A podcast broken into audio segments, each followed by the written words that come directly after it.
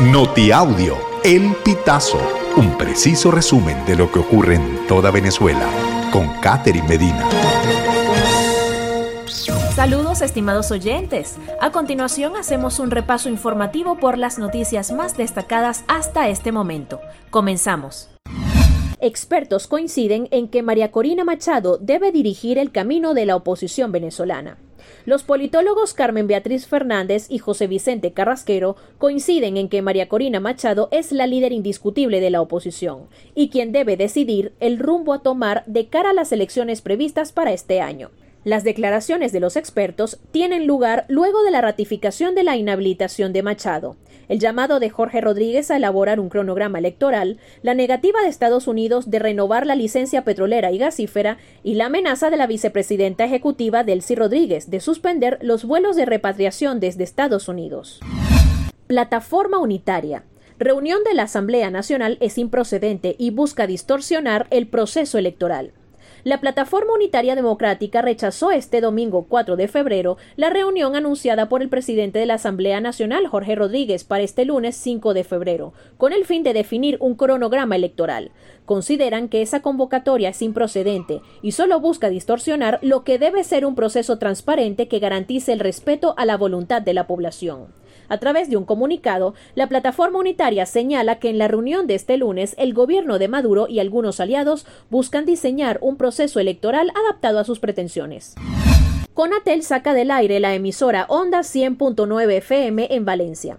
La Comisión Nacional de Telecomunicaciones de Venezuela, o CONATEL, sacó del aire la emisora Onda 100.9 FM con sede en Valencia, luego de haber recibido varias visitas de inspección por parte de funcionarios de ese ente gubernamental en 2023. Según el Sindicato Nacional de Trabajadores de la Prensa, dicha emisora, la Mega y las ya cerradas Unión Radio Noticias y Éxitos eran parte del circuito Unión Radio en dicha entidad de la región central. En Zulia, organizaciones LGBTQI denuncian detención arbitraria de joven que posó semidesnudo frente a la basílica.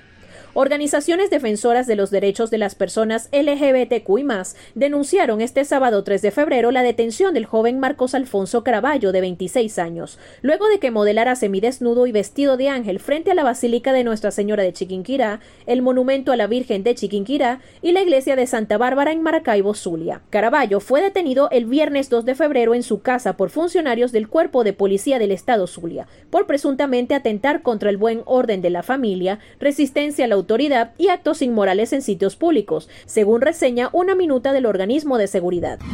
Estados Unidos reitera que no renovará licencia petrolera a Venezuela.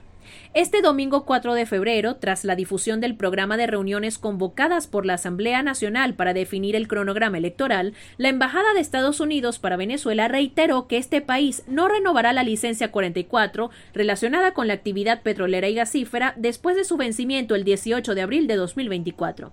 Cristina Rosales, portavoz en español del Departamento de Estado estadounidense, señaló que este país mantiene el apoyo al diálogo y a las aspiraciones de la población venezolana a un futuro democrático.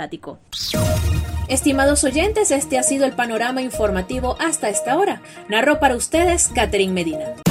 Estas informaciones puedes ampliarlas en nuestra página web, elpitazo.net.